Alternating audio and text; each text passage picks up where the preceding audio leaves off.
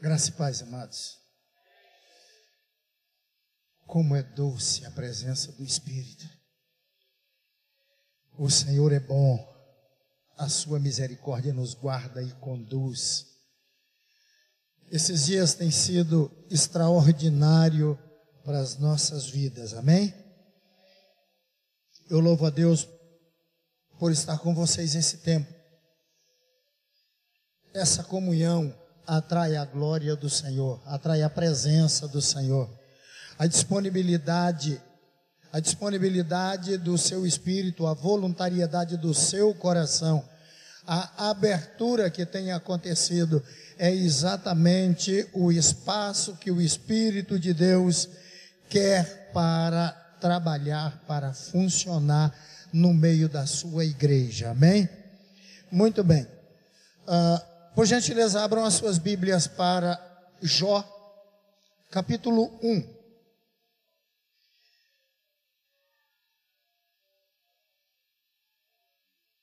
Jó, capítulo 1.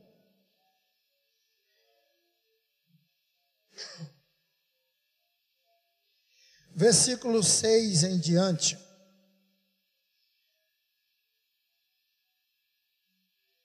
Quero abordar um assunto com vocês hoje que às vezes tem atrapalhado muito a igreja, tem atrapalhado muito o crescimento do povo de Deus, tem atrapalhado as pessoas desfrutarem da presença, da glória do Senhor. E tem sido influenciado por algumas coisas que não convêm aos filhos de Deus e às vezes são atingidos sem entender por que está sendo atingido. Mas aqui nesse livro de Jó, tem uns segredos aqui que, que nos coloca em uma posição de autoridade, uma posição de governo, uma posição de comando, apenas reconhecendo uma coisa. Versículo 6 seguinte diz assim: Aconteceu em um dia que os filhos de Deus vieram apresentar-se diante do Senhor e Satanás também veio entre eles. Então o Senhor Jeová perguntou: Satanás, de onde vens?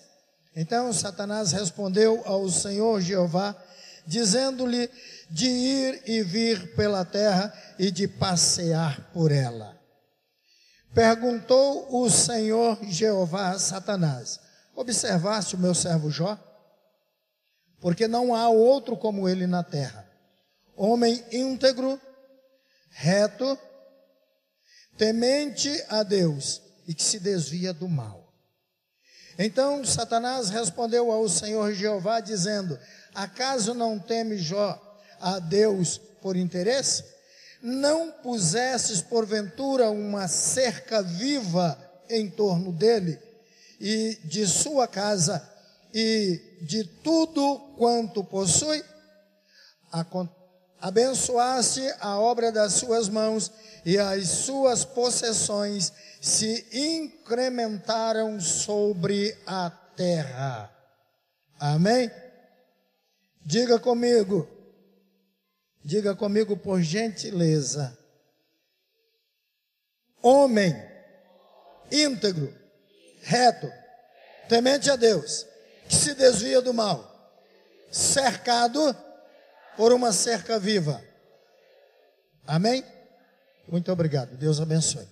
Ah, essa, essa versão que eu estou lendo, você talvez não vai encontrar do mesmo jeito aí na sua, porque essa é a versão de Nelson.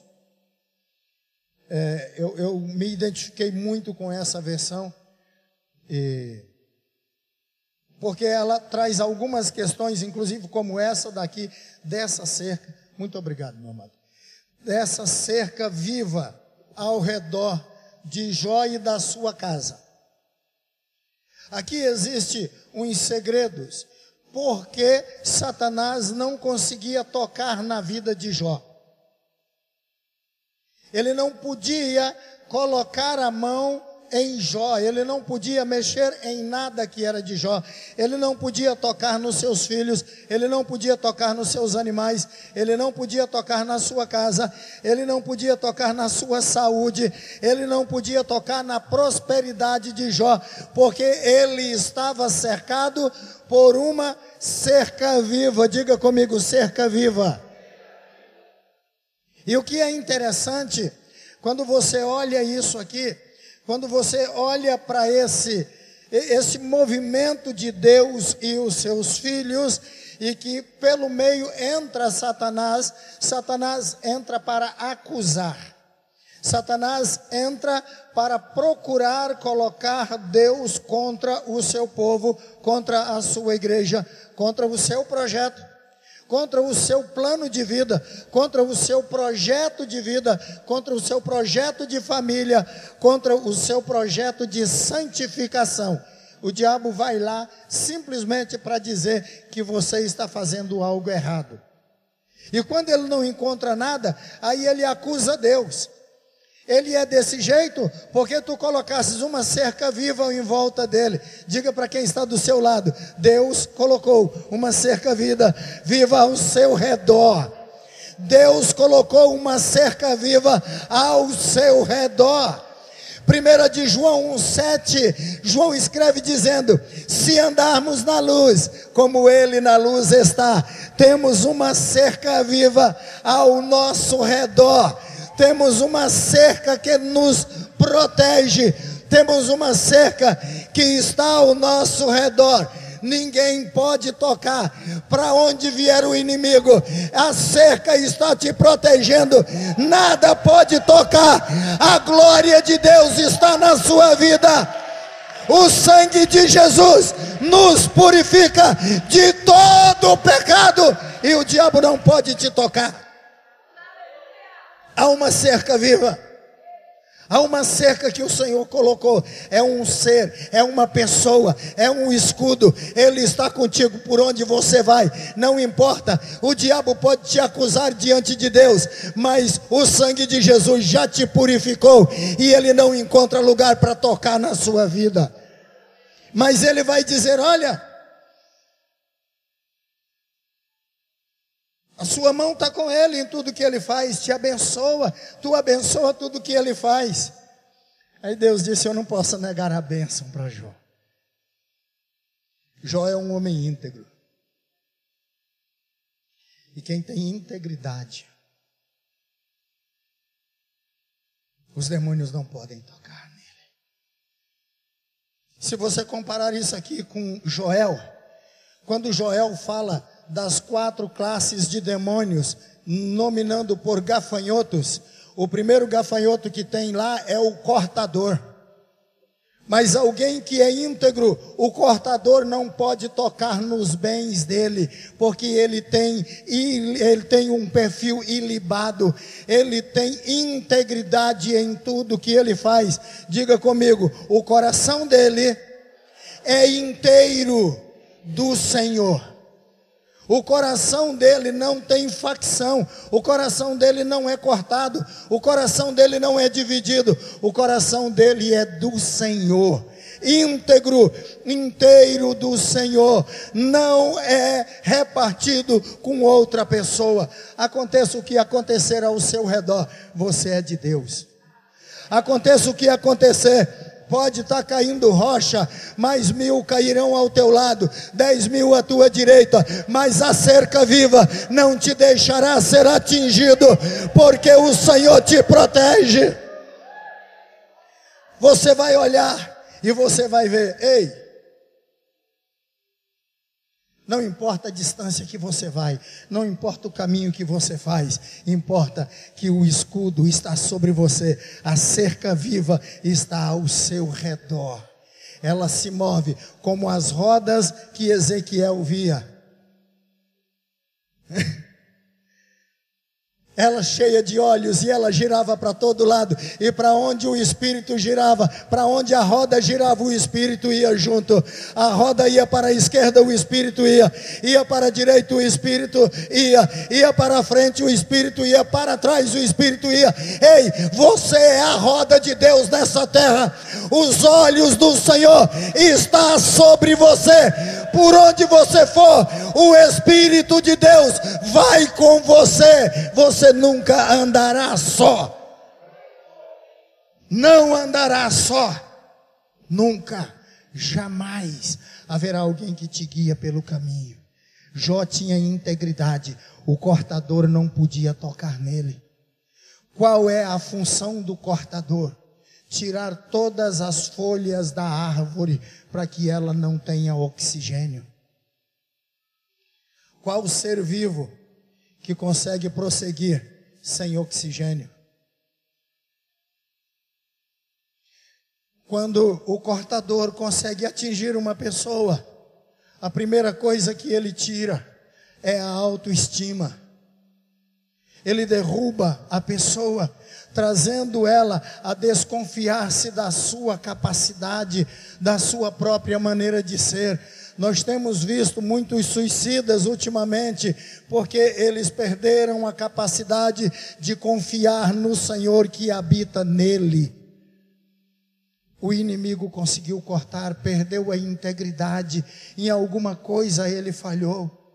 Eu encontrei um moço outro dia, e eu disse para ele: Olha, eu quero que você seja o meu líder de célula das, dos empresários da cidade porque tem muitos empresários indo para o inferno e eles são importantes. Eu não sei trabalhar com pessoas que têm dinheiro, eu sei trabalhar com outro tipo de pessoa, mas eu sei que você é um empresário próspero e você sabe trabalhar com quem tem dinheiro.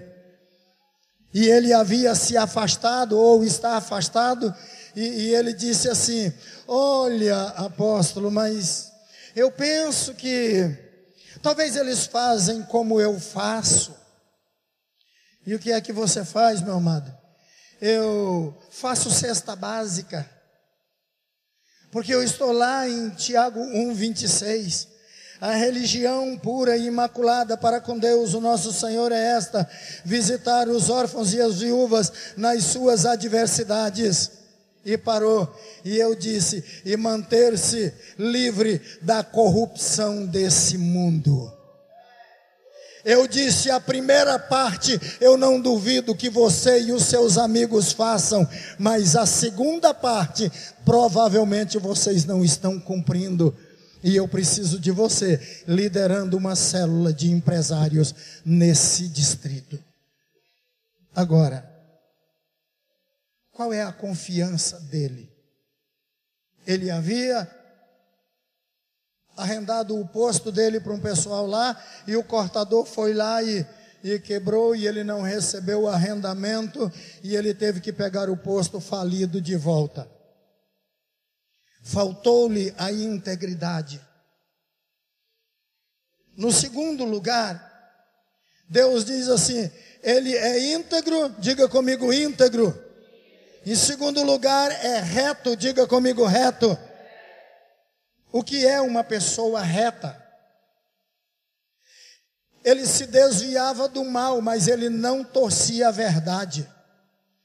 Ele era reto com todas as pessoas, ele era justo com as pessoas, ele amava quem estava ao seu lado, cuidava do órfão, do estrangeiro e da viúva ele cuidava de todos eles. Quando você vê a segunda classe de demônios que tem lá em Joel, é o, o migrador.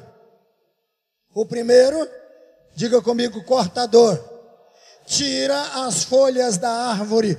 Segundo, diga comigo, migrador. O migrador é aquele que tira a casca, que corrói a casca da árvore. A árvore fica nua, fica sem roupa. Ei, Olhe para mim, qual de vocês tem coragem agora de se despir e desfilar aqui na frente da igreja? Qual a autoridade que uma pessoa nua tem? Eu conheci um líder de ministério que foi preso na Rússia. E ele é formado em direito e ele deixou, abandonou a magistratura para pastorear a igreja. E ele estava fazendo trabalho de evangelismo na Rússia. E então, quando ele chegou no aeroporto, ele foi preso, porque disseram que ele era espião. E a primeira coisa que fizeram, ao frio de zero grau, tiraram toda a roupa dele e colocaram ele numa sala. Ele ficou sem ação. Ele não tinha o que fazer, era advogado. Tinha passado num concurso de juiz, ia assumir a magistratura, e assumiu uma igreja com quatro membros. E abandonou a magistratura. E agora ele estava lá preso. E ele não tinha condição, segundo o testemunho que eu ouvi pessoalmente dando, porque eu o conheci pessoalmente. E ele disse: Eu não tinha nenhuma ação a não ser buscar me proteger para não mostrar a minha vergonha. Eu não tinha ação, eu fiquei sem ação. O que os demônios migradores faz? Envergonhar você, tirar o seu caráter, tirar a sua disposição, tirar a sua coragem, fazer que você se descreia da sua capacidade. Diga para quem está do seu lado: o povo irá te respeitar, do mesmo tanto que você se respeita. Diga: o povo vai te valorizar, do mesmo tanto que você se valoriza. Ninguém vai valorizar mais você do que você mesmo. E se você não se valorizar, ninguém vai te valorizar. Ei, agora tem um, aquele que é a cerca viva, que estava em volta de Jó está em volta de você, ele não quer saber o seu valor, ele não quer saber quanto você custa, ele pagou o preço por você, ele te comprou na cruz, ele levou o seu escrito de dívida, cravou na cruz e disse: Paguei o resgate, é meu, não toque nele, chamei-te pelo nome, tu és meu, a cerca viva está ao seu redor e o migrador não poderá tocar em você. A retidão te guarda. Ser reto. O migrador é aquele que vem com um acidente. Quem aqui já programou um acidente? Agendou ele. Tal dia eu vou bater o carro. Tal dia eu vou capotar o carro. Tal dia eu vou cair do andaime. Tal dia eu vou morrer agendou, está lá escrito, eu vou morrer tal dia, tal hora. Não, você não agenda isso. Então o migrador chega e ele te pega de surpresa. E sabe por que ele gosta de surpreender? Para ver se você abandona a sua fé. Para ver se você nega o Senhor Jesus Cristo.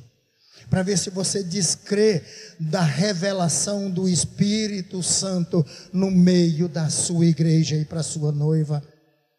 Ei, há uma cerca viva ao seu redor. Há uma cerca viva que te protege. O Senhor colocou uma semente em você, e a semente dele permanece em você. E você não pode viver pecando, porque a semente dele está em você. O maligno não vai poder te tocar, porque há uma cerca te protegendo. Muito bem. E Deus pergunta para Satanás, hein? Você Viu lá o meu servo? Ele é íntegro, ele é reto. E número três, ele é temente a Deus.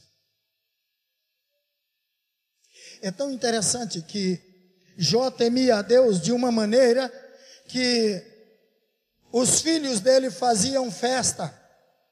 Os filhos dele faziam festa. E ele pensava: meu filho pecou contra o Senhor. E ele, quando terminava o ciclo de aniversário dos filhos, ele se humilhava diante de Deus e apresentava um sacrifício, apresentava uma oferta, pedindo perdão pelos filhos. Que cerca magnífica! Quando você ora pelos seus filhos, você os guarda. Quando você apresenta seus filhos a Deus, você coloca sobre eles um escudo e ao seu redor uma cerca viva. A sua oração vai proteger aqueles que te são preciosos. E aí, esse terceiro, na escala de Joel, é o devorador. E qual é a função do devorador? Cortar os galhos. Ele derruba os galhos. Agora a árvore está sem folha, ela está sem casca, e agora o devorador corta os seus galhos a sua comunhão com as pessoas, seu relacionamento. Aí os camaradas, as pessoas perdem o casamento, perdem a comunhão com os filhos, perdem a graça de ir para a igreja. Começa a procurar uma e outra igreja, mudar de lugar. Faltou a ele o temor a Deus, então não vem a proteção. Ele começa a julgar as pessoas. Nós ouvimos tanto sobre julgamento agora. Nós ouvimos tanto sobre o não julgar.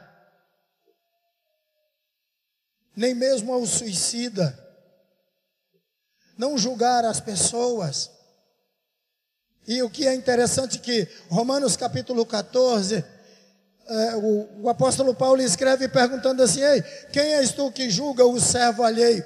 Para o seu próprio Senhor ele está em pé ou cai, mas estará de pé, porque poderoso é o Senhor para o suster.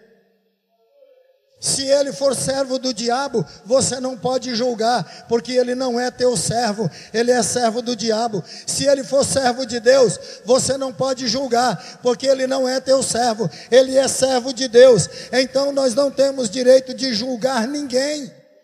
Mas se perdermos o temor do Senhor, junto com o temor vai também a cerca, porque o temor do Senhor é o princípio da sabedoria. E a única maneira de você repreender o devorador é com sabedoria. É interessante que Malaquias capítulo 3, quando ele vai falar de, de oferta, quando ele vai falar de conversão, quando ele vai falar de dízimo, ele vai dizer que por vossa causa repreenderei o quem? Por vossa causa repreenderei o devorador. Isso significa que dos quatro, o principal é o devorador, é ele que comanda todos os outros. E não há uma outra maneira a não ser com o temor do Senhor para repreender o devorador. Porque quem teme ao Senhor é dizimista, quem teme ao Senhor é ofertante, quem teme ao Senhor é primicista, quem teme ao Senhor não rouba, quem teme ao Senhor não mente. Quem teme ao Senhor não coloca o preço de 10,99 e cobra 11, roubando um centavo. Não faz isso.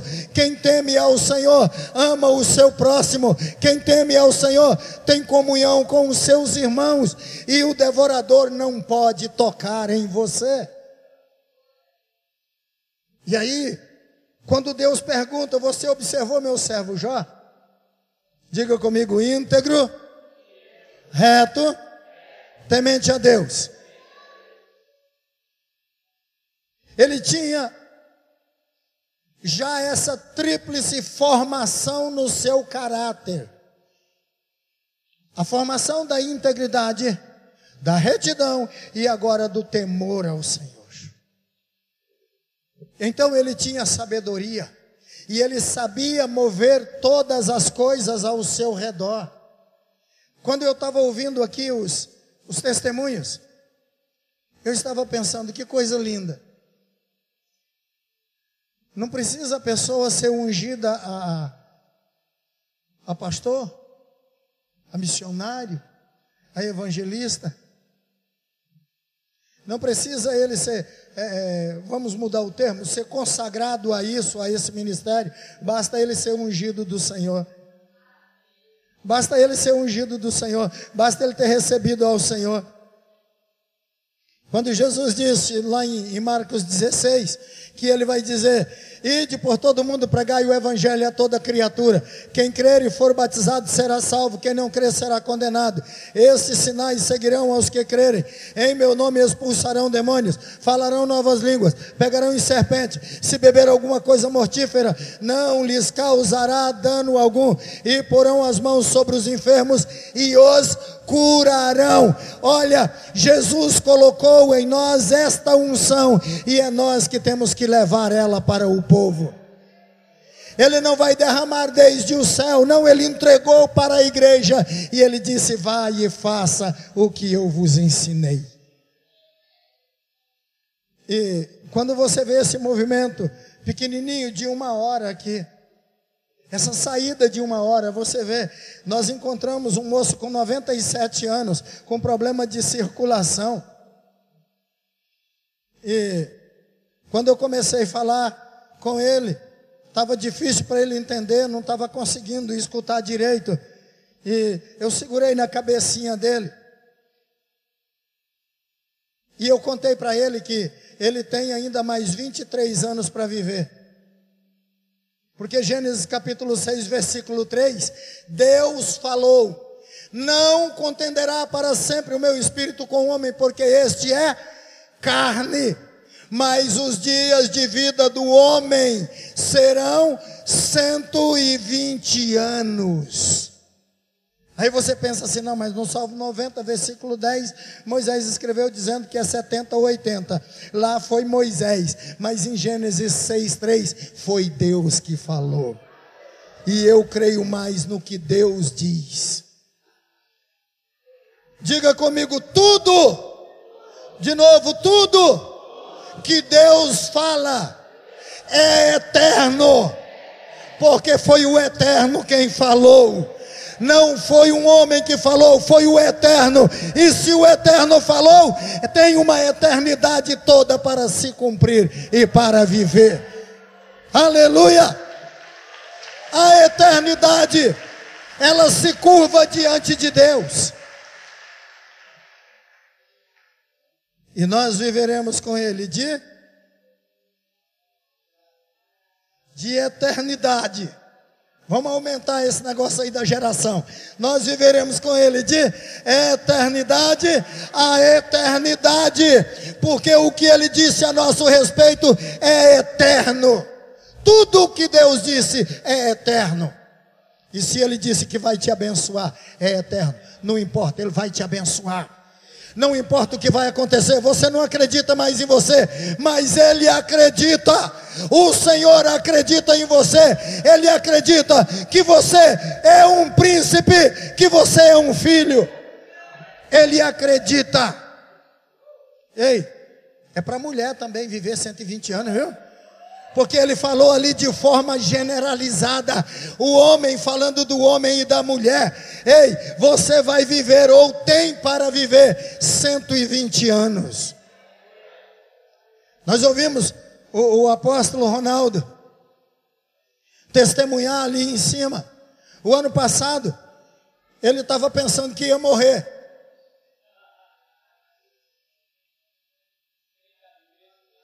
Tem cabimento no negócio. Uma coisa linda dessa morrer assim. Né, pastora? Ah, morre não. Não. morre não. Mas quando nós mergulhamos na presença do Senhor, com Ele, garrado, abraçado, nós mergulhamos no oceano do Espírito, nós fomos lá naquele rio que Ele viu os peixes, e nós andamos ali dentro, e o Senhor limpou o sangue dele, e o Senhor restituiu a sua saúde e seus anos de vida. Vai dar muito trabalho ainda nessa terra, vai conquistar muito ainda nessa terra vai pisar em muitas terras, vai ser pai de multidões, vai ser pai de nações, vai ser muito mais usado, audacioso, cheio da glória, cheio da autoridade, conquistador, homem de Deus, homem de Deus, homem de Deus. Aleluia! Uh!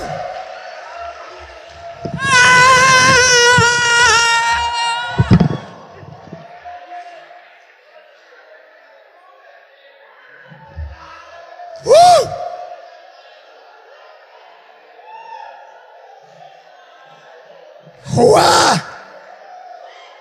Xarabalabachacandaramassu, Tecorobahai, Twinevai, Handarabalabacharabababa. Uh!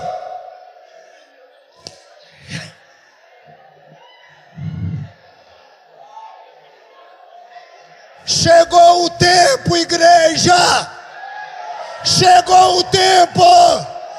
As pesquisas estão dizendo que os homens cresceu a expectativa de vida para 79 anos, mas lá em Gênesis Deus disse são 120 anos. E eu creio no que ele diz. Sabe quantos anos eu tenho para viver ainda? 59. Eu tenho 61. E eu ainda tenho 59 para viver. Eu ainda vou incomodar muito o inferno. Eu ainda vou abrir e vou arrancar da sepultura muitas almas que foram presas e eu vou trazê-las e colocar aos pés de Jesus.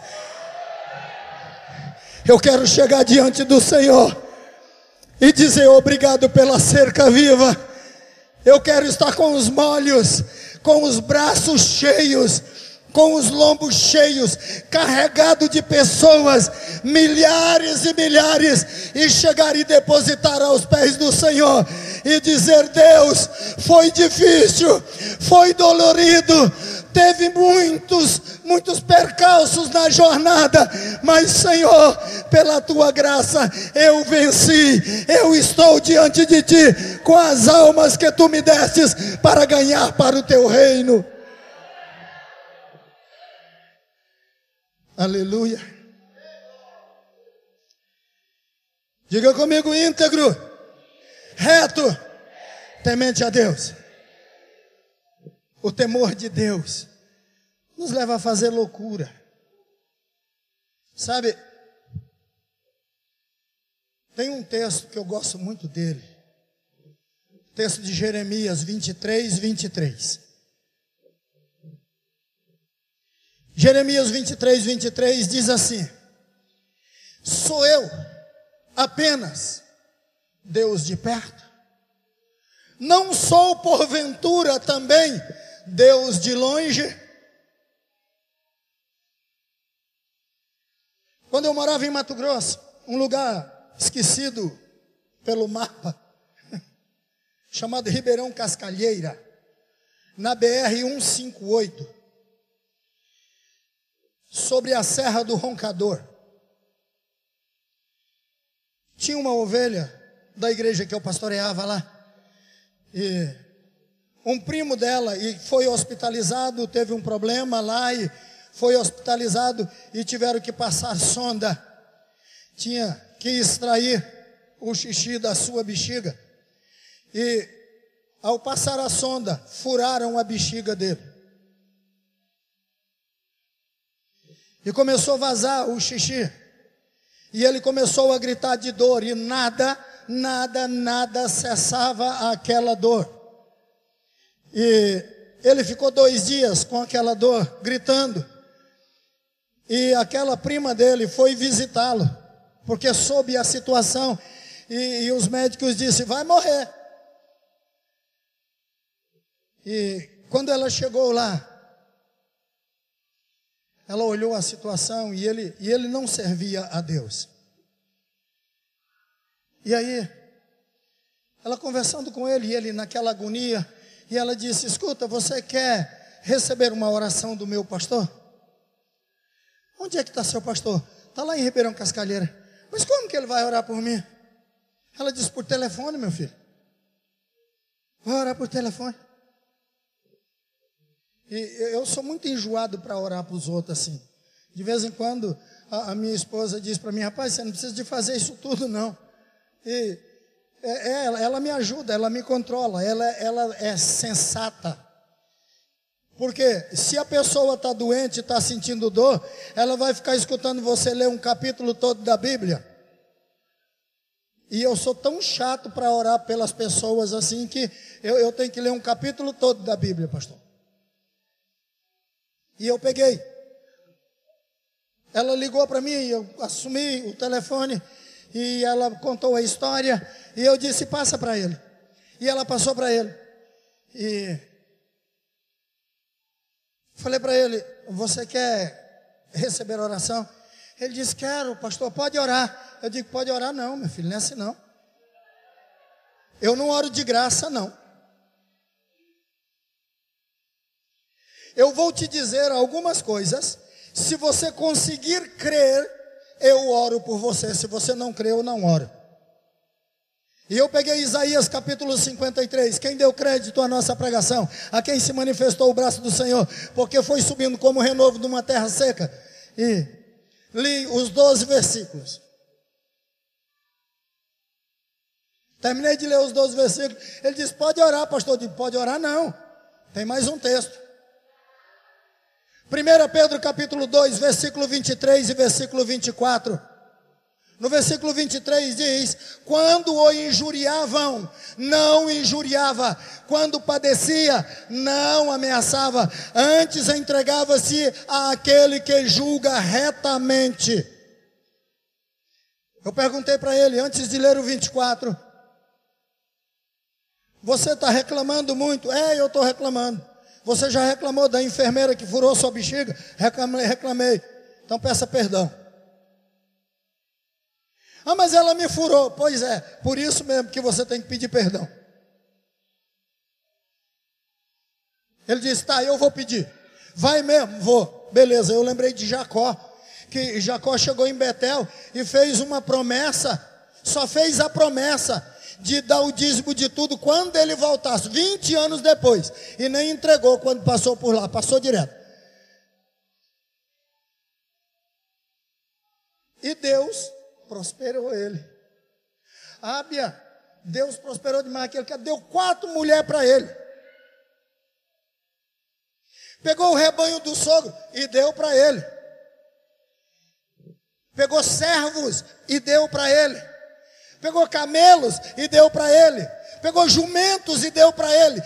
Gado e deu para ele. Ouro, prata, ele tinha tudo. Ele teve que fazer dois rebanhos para ele se encontrar com Esaú. Diga comigo, uma promessa de um homem íntegro, ela é uma sentença diante de Deus. Deus acredita em você quando você é íntegro, quando você é reto e quando você teme a Ele. Você pede, você diz: Eu vou fazer. Deus te entrega o que você pediu, porque Ele acredita em você. Bom, e ele disse: Eu vou pedir perdão. Vai. Então vai lá o versículo 24. Levando ele mesmo em seu corpo sobre o madeiro os nossos pecados. Eu disse para ele: reclamar e murmurar é pecado. Por isso você tem que pedir perdão. Para que mortos para os pecados, diga nunca mais reclamar. Diga nunca mais reclamar. Reclamar é pecado, mortos para os pecados, vivamos para a justiça, e pelas suas pisaduras fomos sarados. Você vai pedir perdão, vô? Você acredita nessa palavra? Acredito. E eu disse, Deus, Ele disse que acredita na tua palavra. E eu também acredito. Tu disseste, Senhor, que se orarmos, tu vais curar o enfermo. Ele confessou o pecado, perdoa e cura em nome de Jesus. Desliguei o telefone para não saber o resultado. Meia hora depois, a prima dele me liga. Pastor, que oração foi essa? Eu digo, minha filha, oração do homem de Deus. Eu estou com cuidado nesses olhos aqui, porque o apóstolo Ronaldo está bem aqui. Estou com cuidado nesse negócio aqui. E ela me ligou.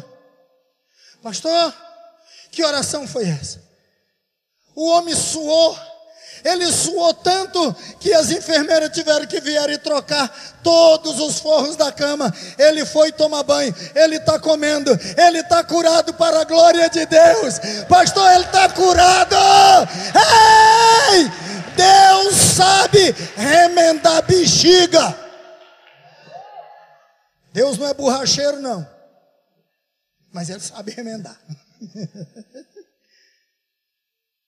A glória de Deus. Eu não conhecia o moço. Eu não tinha que conhecer. Mas o Deus a quem servimos, Ele é Deus de perto. E Ele é Deus de longe não tem barreira, não tem distância, não tem ontem, hoje e amanhã. Tudo é o momento da eternidade. Ei, o teu espírito foi criado na eternidade. Seu espírito é eterno, seu espírito conhece os segredos da eternidade. Eu estou numa briga terrível com meu espírito. Eu brigo todo dia com meu espírito. Me conta os segredos me conta os segredos. E ele não está me contando, não, mas eu estou insistindo, me conta. O nosso espírito foi criado na glória, manuseado pelo Todo-Poderoso, colocado as características de um poderoso em nossa vida. Então, obrigado, que benção.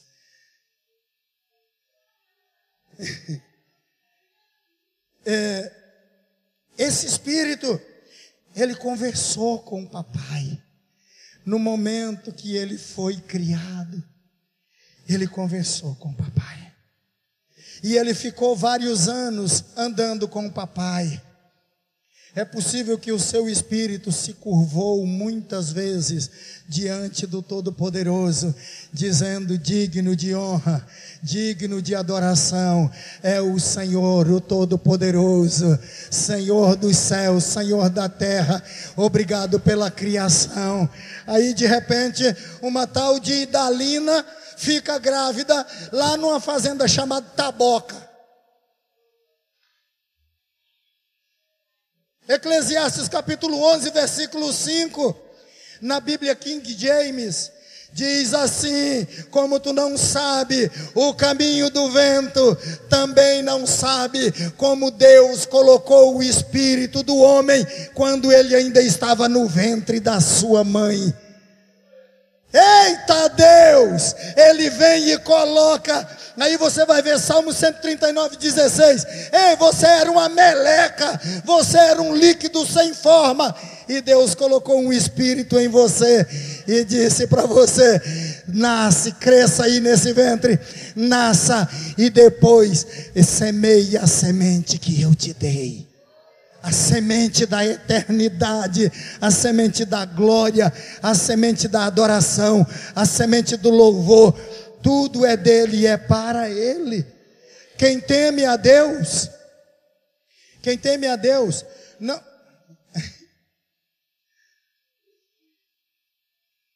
O que, que acontece com as horas aqui em Guaratinga, apóstolo?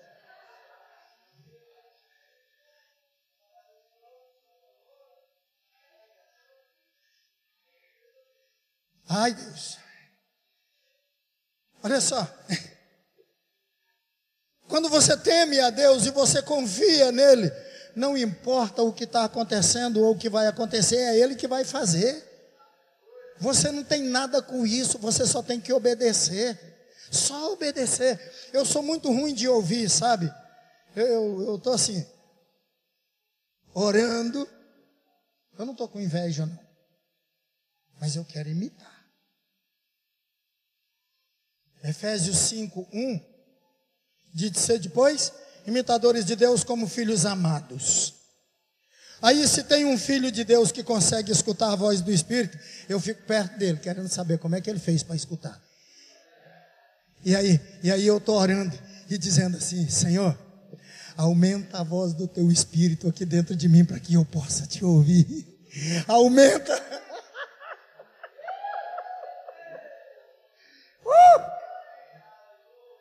Aumenta, aumenta a voz do teu espírito para que a tua igreja te ouça, Pai.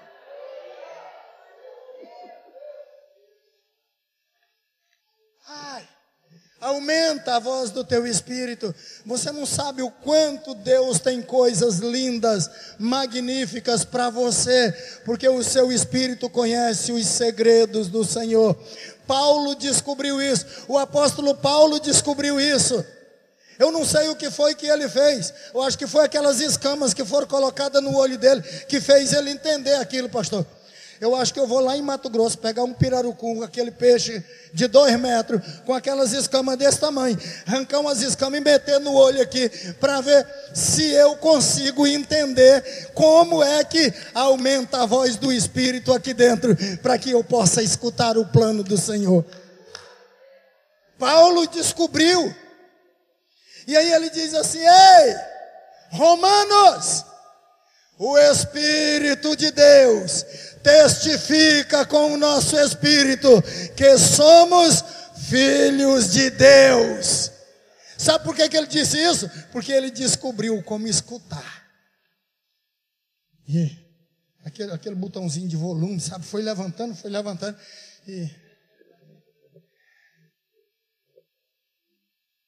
Rapaz, foi tão cedo que ele descobriu. Tão cedo. Que na hora que o Senhor disse, Saulo, Saulo, ele. Senhor, o que tu queres que faça? O Senhor disse: Ah, é? Quero que você mata mais um pouco de crente.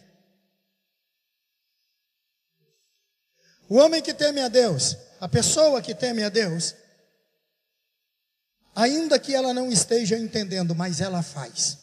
Deus manda fazer, ela faz, não importa. Eu fui passando por um moço um dia, estava dando uns garras numa menina da igreja, e, e, eu era o líder do jovem naquela época, e, e eu tinha um ciúme daquelas meninas e dos meninos, e, e eu venho, saio da igreja e estou indo para casa, que eu viro a esquina, quando eu virei a esquina, a menina gritou, e o irmão João Geraldo, e desapregou no mundo correndo. Estava eu e a pastora. E nós vamos descendo. Passei pela moto e o camarada pelejando lá, a partida elétrica, né? E ele pelejando. E eu passei por ele. Quando eu terminei de passar, o Espírito Santo me, me, chegou, me segurou no ombro e disse: Ei, você vai passar direto, não vai falar nada? E eu virei para trás e a pastora, ó, foi embora para casa. E eu segurei no guidão da moto dele. E disse para ele, meu amigo, você está namorando com aquela menina que correu? Ele disse: Ah, eu tô, é, você sabe que ela é uma serva de Deus? Sei. E você já recebeu Jesus como Salvador? É, a gente recebe. Não, não, peraí, meu filho, não é assim não, a gente recebe. Que conversa é essa? Ah, a gente recebe. Hum. Ei, Jesus não é mercadoria de terceira, não, para ficar sendo oferecido. Não, você atrai para Jesus com o seu modo de ser, com a sua integridade, com a sua retidão e com o seu temor. Vão olhar para você e vai dizer: Ei, o que, que aconteceu contigo? Ah, eu recebi Jesus na minha vida, sou uma nova criatura. Ah, eu quero também, eu quero esse Jesus seu. E eu disse para ele: Não, não é assim não, meu filho. Eu vou te dar um conselho. Eu não tenho condenação nenhuma para você, só vou te dar um conselho. Termina seu namoro com ela, acerta sua vida com Jesus, e aí você recomeça seu relacionamento com ela. Deus vai te abençoar. Se você fizer isso, Deus vai te abençoar. Ele pegou na minha mão e disse: Eu vou fazer, João Geraldo. Eu vou fazer. Eu disse: Tá bem, Deus te abençoe. Meteu o dedo na, na ignição, vrum, vrum, foi embora. O Espírito Santo não deixou a moto dele funcionar enquanto ele não recebeu o recado. Sabe que dia que ele voltou com aquela menina? Nunca mais. Ela se casou com uma outra pessoa que era da igreja. E ele vive com a vida desacertada ainda até hoje. Mas casou com a irmã dela que estava desviada. O gaúcho, o gaúcho queria casar com a baiana. Baiana de Capim Grosso. E ele terminou casando com aquela baiana de Capim Grosso, com a irmã daquela uma. E aquela hoje é pastora de uma excelente igreja em Primavera do Leste. Sabe, eu agradeço a Deus, porque eu fui uma cerca viva ao redor dela, para não deixar ela ser tragada e o ministério destruído. Às vezes a gente pensa em algumas coisas assim, ah, isso é radicalismo. Radicalismo não, meu amigo, isso é zelo pela casa do Senhor, temor de Deus. Muito bem, e tem mais? Ainda tem mais? Se desvia do mal. Deus diz assim: Ei, Satanás, você viu lá meu servo Jó? Ninguém há na terra como ele. Ninguém. Diga comigo: ninguém. Eu creio que Deus está falando isso agora lá no céu. Que não há ninguém igual a você nessa terra. Não há ninguém igual a você. Em mais de 7 bilhões de pessoas vivas no mundo, ninguém tem a sua digital. Ninguém. Seus olhos são diferentes. Ninguém é parecido com você, ninguém é igual a você. Quando você vê aqui Alain e Jean, você, nossa, mas são iguaizinhos. Tem gente que confunde eles muito, né? Chama o Alain de Jean, o Jean de Alain. Eu sempre vi a diferença. O Jean é um pouco mais baixo e mais fino. Alain é um pouco mais alto, tem um pescoção grosso, a cara um pouco maior assim e mais fortão do que o Jean. Não são iguais. Você ouve a voz deles e diz assim, mas é igualzinha a voz. Aí você vai observando, você vê, é diferente, não é igual, são gêmeos idênticos, porém, são diferentes. São diferentes. Todos dois têm o dom de profecia, têm o ministério profético. Quando o Alain veio para Jesus, eu ministrei ele no encontro com Deus. E durante um tempo que nós tivemos para conversar, ele começou a me dizer que ele sonhava isso, sonhava aquilo, e aí ele disse: O meu irmão é profeta. Eu disse: Você é o quê? Não, eu não sou nada, não. Você toma vergonha nessa cara sua, rapaz. Você, você é tão profeta quanto ele. Vocês foram rachados do mesmo ovo. Ah, meu filho, ali foi gema dupla, nasceu dois do mesmo ovo. O mesmo dom que está nele está em você. Agora, em você está com maior intensidade. Por quê? Porque você é maior, você aguenta mais. E quando você vê eles dois trabalhando, quando você viaja com eles, o Alan vê muito mais do que. Pa, parece um radar de, de, de captar demônio. O Alan parece um radar. Você vai, daqui a pouco ele dá assim uma encolhida e ele começa a orar. O que, é que foi, Alan? Tem um demônio bem ali. Epa, rapaz, sai para lá, bicho, velho. Aquele dia que nós viemos junto aqui, nós começamos a orar antes de Itabela. Nós começamos a orar e a glória de Deus entrou naquele carro que a gente vinha orando. O Ezequiel quase teve que parar o carro porque não estava suportando o peso da glória de Deus. E, e, nós outros três, eu, a pastora Leda e o Alain, mergulhado no oceano do Espírito. E e o Ezequiel dirigindo, e ele estava vendo umas coisas, e Deus me dando a palavra daquilo que ele estava vendo, sobre o que ia acontecer aqui, sobre a cidade de Guaratinga, sobre essa igreja, sobre esse povo, sobre a sua conquista, sobre a sua prosperidade, sobre o seu desejo de Deus, e como o inimigo estava querendo te roubar isso. O devorador não vai poder tocar em você. E por último, é, ele é temente a Deus e ele se desvia do mal. Diga comigo, desvia do mal. Então diga íntegro, reto, temente a Deus e se desvia do mal.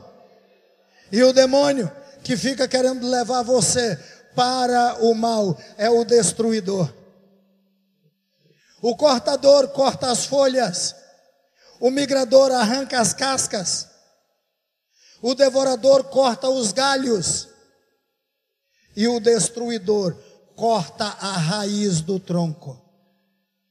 Depois de cortar a raiz do tronco, fica a terra limpa. E quantos empresários você conhece que todos esses demônios atormentar a vida deles. E hoje está a terra limpa e ele não tem nada. Hoje a terra está limpa, ele não tem nada. Quantos pastores você conhece que o inimigo atormentou tanto a vida dele que ele terminou sendo engodado e hoje ele não tem nada mais. Eu conheço pastores que se desviaram e viraram macumbeiros.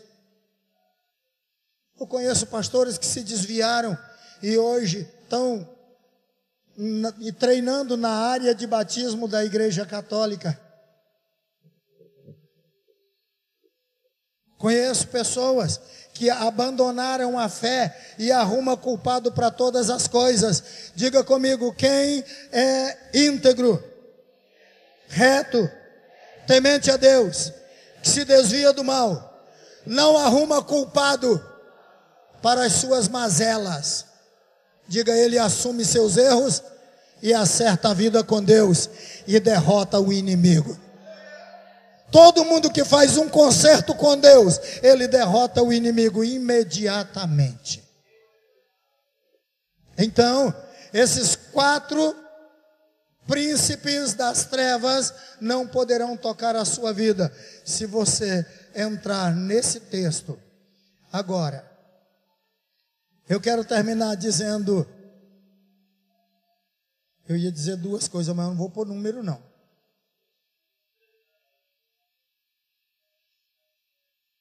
Ele.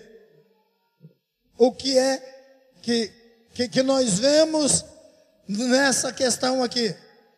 Para que o inimigo tocasse em Jó, ele teve que fazer o quê? Diga comigo, pedir permissão àquele que havia colocado a cerca viva. Ele disse: Tira a cerca viva que está em volta dele, para você ver se eu não destruo ele. Deus disse: Eu confio no meu servo. Toca em quem está do seu lado e diga: O Senhor confia em você.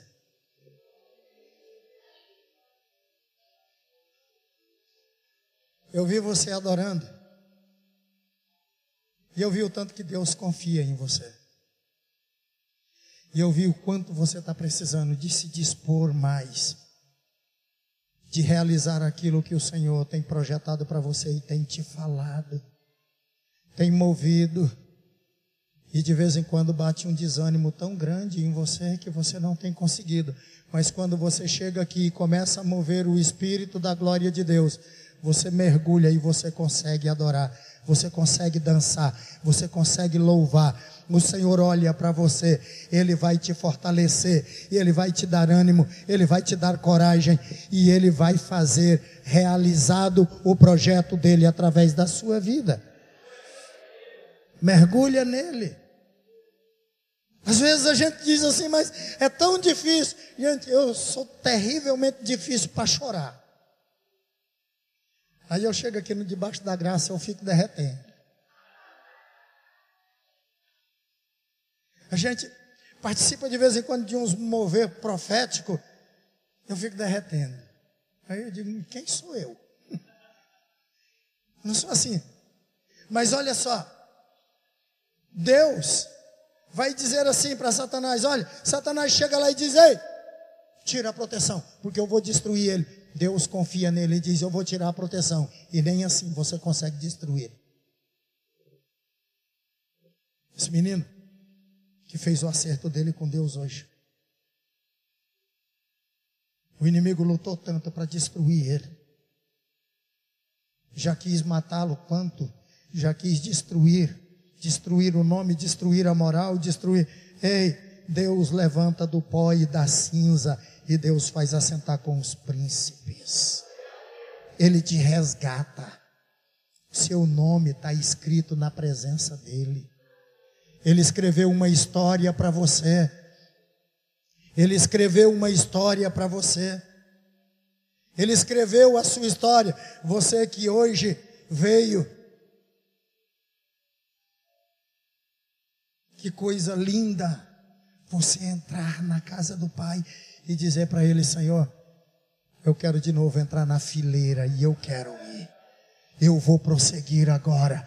Ei, embraça o escudo, empunha a espada, calça os pés na preparação do evangelho da paz, põe o capacete da salvação, a couraça da justiça, amarra tudo com o cinturão da verdade e vai em frente, porque o Senhor vai abrir caminho para você. Tema a Deus sobre tudo, desvia do mal e o diabo não pode tocar na sua vida. Ei, o diabo foi lá pedir permissão a Deus e Deus permitiu porque ele confiava em Jó. Houve um dia, Satanás chegou lá e disse: Deus, está vendo o Pedrão lá? Ele está andando lá com seu filho, mas aquilo não é crente, não. Deixa eu passar ele na peneira, eu quero ralar ele, deixa ele miudinho, só o bagaço no chão. Deus olhou e Pedrão estava bem precipitado e Deus estava quase sem jeito, quase sem condição de negar o pedido de Satanás. E Jesus se retirou para um lugar escondido e se colocou de joelho. Eu vejo Jesus ajoelhado com a sua cabeça colocada em uma pedra e dizendo: Pai, não entrega o meu filho, não entrega o meu servo. Eu estou treinando ele. Não permita o inimigo tocar. A fé dele vai desfalecer se ele for tocado agora ele não está pronto, ele é precipitado, ele é nervoso, ele é irado, mas eu vou treiná-lo e ele vai se tornar manso, vai se tornar humilde, e ele será um grande pregador. Ele vai te trazer muitos filhos. Da primeira leva, ele vai trazer três mil almas. Da segunda leva, ele vai trazer cinco mil almas. Não permita, Pai. E Deus diz: Satanás, vai-te embora daqui, porque o meu filho já resgatou a Pedro. Você não vai tocar nele. Jesus se levanta da oração. Ai, obrigado, Pai. Abraça Pedro e diz: Pedro, Pedro, meu filho, tu me dá muito trabalho. O diabo estava lá, pedindo para se andar com você e você não ia suportar. Eu roguei, roguei clamei, gritei diante do Pai para Ele não te entregar, para você não desfalecer da fé. Olha só, hoje nós temos diante do Todo-Poderoso o nosso advogado que está intercedendo por nós para que o diabo não toque em nossa vida. Quantas viagens você faz, para quantos lugares você vai e o diabo quer te matar mas ele não pode tocar em você, porque tem uma cerca viva e o Senhor não vai permitir. E eu quero encerrar com o versículo 18 de 1 João. 1 João 5, 18. Eu já estou lá em Judas. Senti necessidade de exortar-vos a batalhar pela vossa santíssima fé, orando em espírito.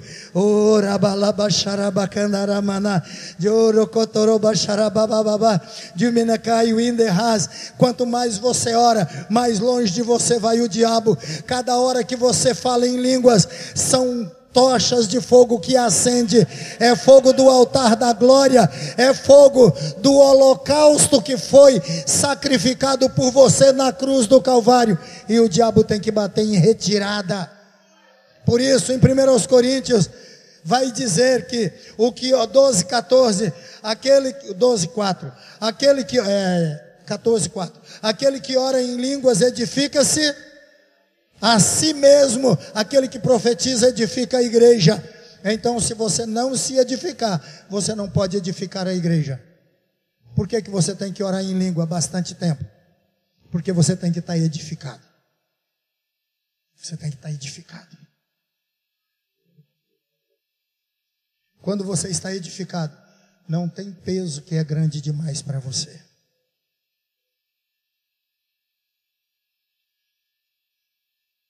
Pastor Luciano, faz um favor para mim. Seria te pedir demais perguntar quantos quilos o senhor pesa? 85 quilos. Por gentileza, vem até aqui.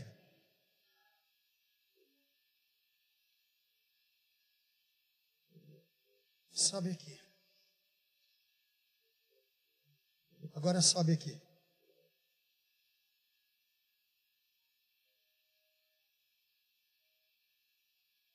Se eu não estiver fortalecido, edificado, eu consigo carregar ele? Quantos quilos ele pesa mesmo? Eu peso 67. Eu tenho 61 anos de idade. Eita Deus bom! Muito obrigado, pastor.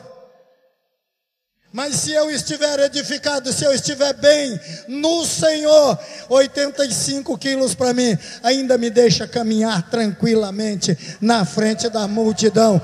Eu posso, estou edificado, eu carrego a igreja, porque o Senhor me edifica. Se eu estou edificado, então eu preciso orar e eu preciso fortalecer.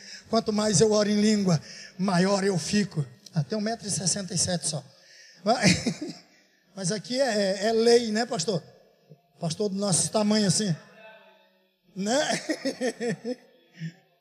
É. é a forma. O problema é da forma. É a nossa. Achei tão lindo. Primeira vez que eu chego aqui, vejo o apóstolo Ronaldo pregando, que não é muito maior do que eu também, mas é maior. E, e aí depois eu vejo o apóstolo Antônio.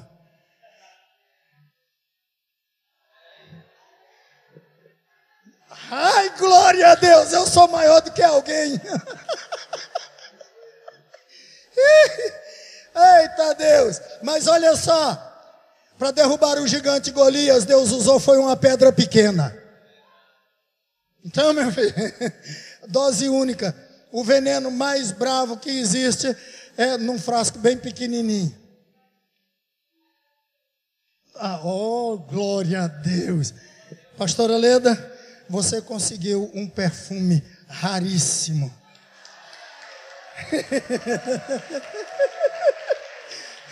o frasco é pequeno.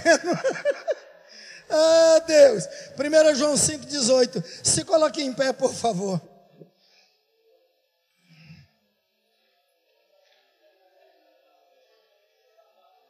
Diga comigo. Homem íntegro, reto, temente a Deus e que se desvia do mal. Diga eu quero essas qualidades do Espírito de Deus na minha vida, em nome de Jesus. Muito bem.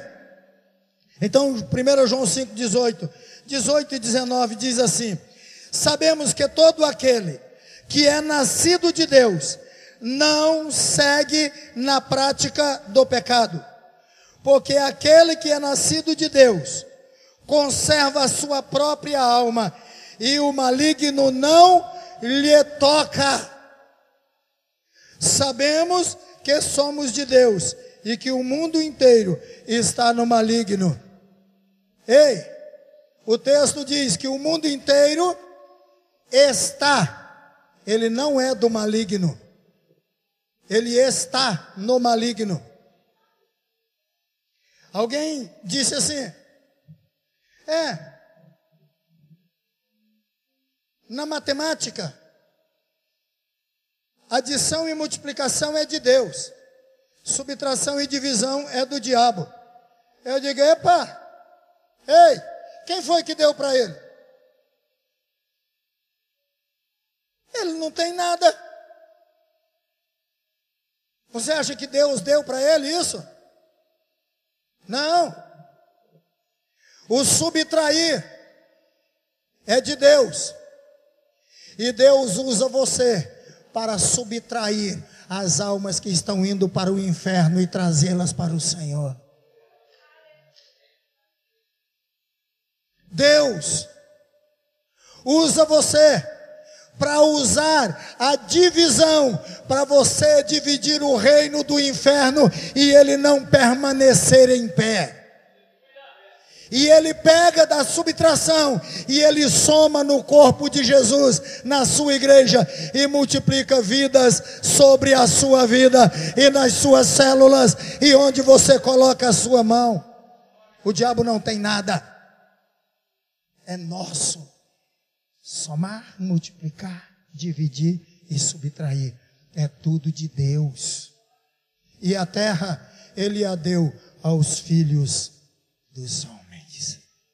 Quem aqui é filho de homem? Filho de homem. Quem é filho de homem? Filho. Ei! Eu estou insistindo com você, sabe por quê? Porque ele entregou a terra para você, filho de homem. Foi para você que ele entregou Guaratinga. Foi para você que ele entregou o estado da Bahia. Foi para você que ele entregou a nação brasileira. O ano passado fizemos um ato profético. A apóstola Luísa, apóstolo Ronaldo, mais um monte de gente que estava por ali. Nós destronamos a Aparecida. Ela não é mais padroeira do Brasil. Hoje quem comanda o Brasil é o Senhor Jesus Cristo. É Ele quem comanda. Ah, por quê?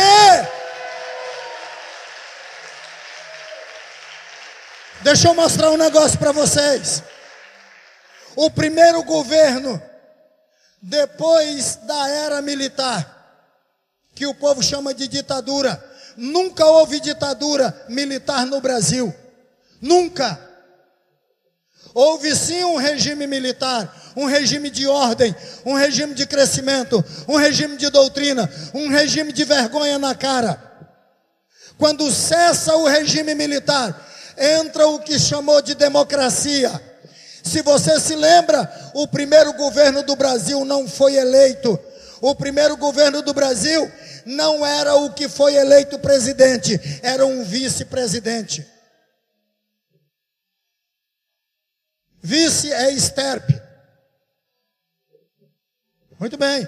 Passa-se a era e entra mais um vice. Passa-se a era. O último governo dessa era não militar termina com um vice no governo. Começou com um vice e terminou com um vice. Começou com José Sarney e terminou com Michel Temer. Todos dois vice. E Deus queria colocar uma junta militar no comando do Brasil. Só que Deus respeita. Deus respeita as leis do país. Ele respeita a constituição do país. E então, Deus levanta dois homens, dois militares de patente, Coisa esquisita. E coloca na rua. E o povo elege por voto. Deus queria entregar o Brasil para alguém que pode disciplinar de novo e fazer os pais amar os filhos e os filhos amar os pais para que ele não venha e fira o Brasil de maldição. E então ele coloca uma junta militar e uma grande parte do governo do Brasil são militares de patente que estão ocupando e o Brasil está mudando o rumo. Alguém que teme a Deus, alguém que crê na Bíblia, alguém que crê que o Senhor é poderoso, que o Senhor governa, que o Senhor edifica. Hoje a nossa cobertura usa a Bíblia como regra de fé. E a igreja começou a ter um avivamento. a igreja começou a ter um avivamento. Existem muitas pessoas se convertendo a Jesus, pessoas sendo curadas. Há pouco tempo, eu orei por uma mulher que tinha uma ferida na perna por 23 anos. Ficamos hospedados na casa do filho dela, eu e a pastora Leda. E ela mostrou aquela perninha desenfaixou aquele negócio. 23 anos, pastor, que esse negócio aqui não fecha. É? Pois é. Colocamos a mão sobre aquela ferida. A pastora Leda colocou a mão sobre o pé daquela mulher. Derramamos azeite de unção. Oramos, clamamos ao Senhor. E fomos embora. Tempo depois, teve um chá de mulheres lá na, na igreja de um moço que hoje é meu filho, me escolheu por pai ministerial. E aquela mulher nunca tinha ido na igreja dele, porque era católica de geração. E aí, ele chegou lá, olhou para ela e olhou para a perna dela e disse: Pai, cadê a faixa? Ela disse: Não, meu filho, Jesus curou, não tem mais ferida, fechou a ferida. E ele disse: A senhora tem que ir lá dar o testemunho. A senhora já ligou para o apóstolo para dizer para ele que Jesus curou a senhora? Não, mas eu já falei para minha filha testemunhar. E aí ele disse: Não, a senhora tem que testemunhar. E aí no dia do chá, quando eu cheguei, ela estava na porta da igreja. Com a perninha de fora, mostrando, está curada, está curada. 23 anos com aquela ferida, e Jesus foi lá apenas com um toque. Jesus fechou aquela ferida, e agora ela frequenta a igreja. Agora ela frequenta a igreja. Escute. Íntegro, reto, temente a Deus e que se desvia do mal. Ei, o Senhor quer dar a você, quer dar a mim, quer dar a nós essa qualidade. Ele quer nos envolver nessa situação de íntegro, reto, temente a Deus e que se desvia do mal. Ele quer que você participe disso. Vamos envolver? Vamos envolver? Você tem coragem de envolver? Ainda tem como você se envolver? Tem como você se derramar na presença do Senhor? Tem alguma coisa que você não foi reto? Teve alguma coisa que você não foi temente a Deus? Escute, o que Deus tem para você é muito mais do que você pode imaginar. Desocupa teu celeiro. Tem tanta gente cheia aqui, cheia, cheia, cheia, está entupido já. Ei, derrama o que está dentro de você. Lança para aqueles que necessitam. Lança para aqueles que necessitam. Você quer fazer um concerto com Deus hoje? Você quer acertar sua vida com Ele? Você quer vir para cá ou você quer fazer aí mesmo onde você está? Sabe, Deus tem liberado rios para esses dias. Agora, existe duas coisas. Existe duas coisas. Você pode ser rio ou você pode ser manancial. O que você quer ser? Rio ou manancial? Eu quero ser manancial. O rio recebe afluentes de todos os lados. Recebe sujeira de todos os lados. Ele recebe. Mas o manancial, ele tem vida própria. Ele brota e por isso Jesus disse: rios de água viva jorrarão do seu ventre, porque você é um manancial. Você quer ficar por aí mesmo ou você vem? Nós vamos orar. Pastores, líderes, se você quer se ajoelhar, deixa o Espírito mover. Deixa o Espírito mover. Deixa mover o espírito. Se você acha que ajoelhado você vai se sentir melhor, o que você tiver que falar para o Senhor. Oh.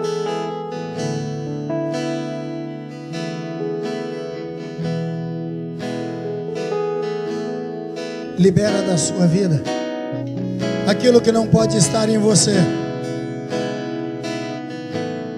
Aquilo que não pode estar em você, libera. Aquilo que não pode estar na sua vida, libera. Aquilo que não é seu, libera.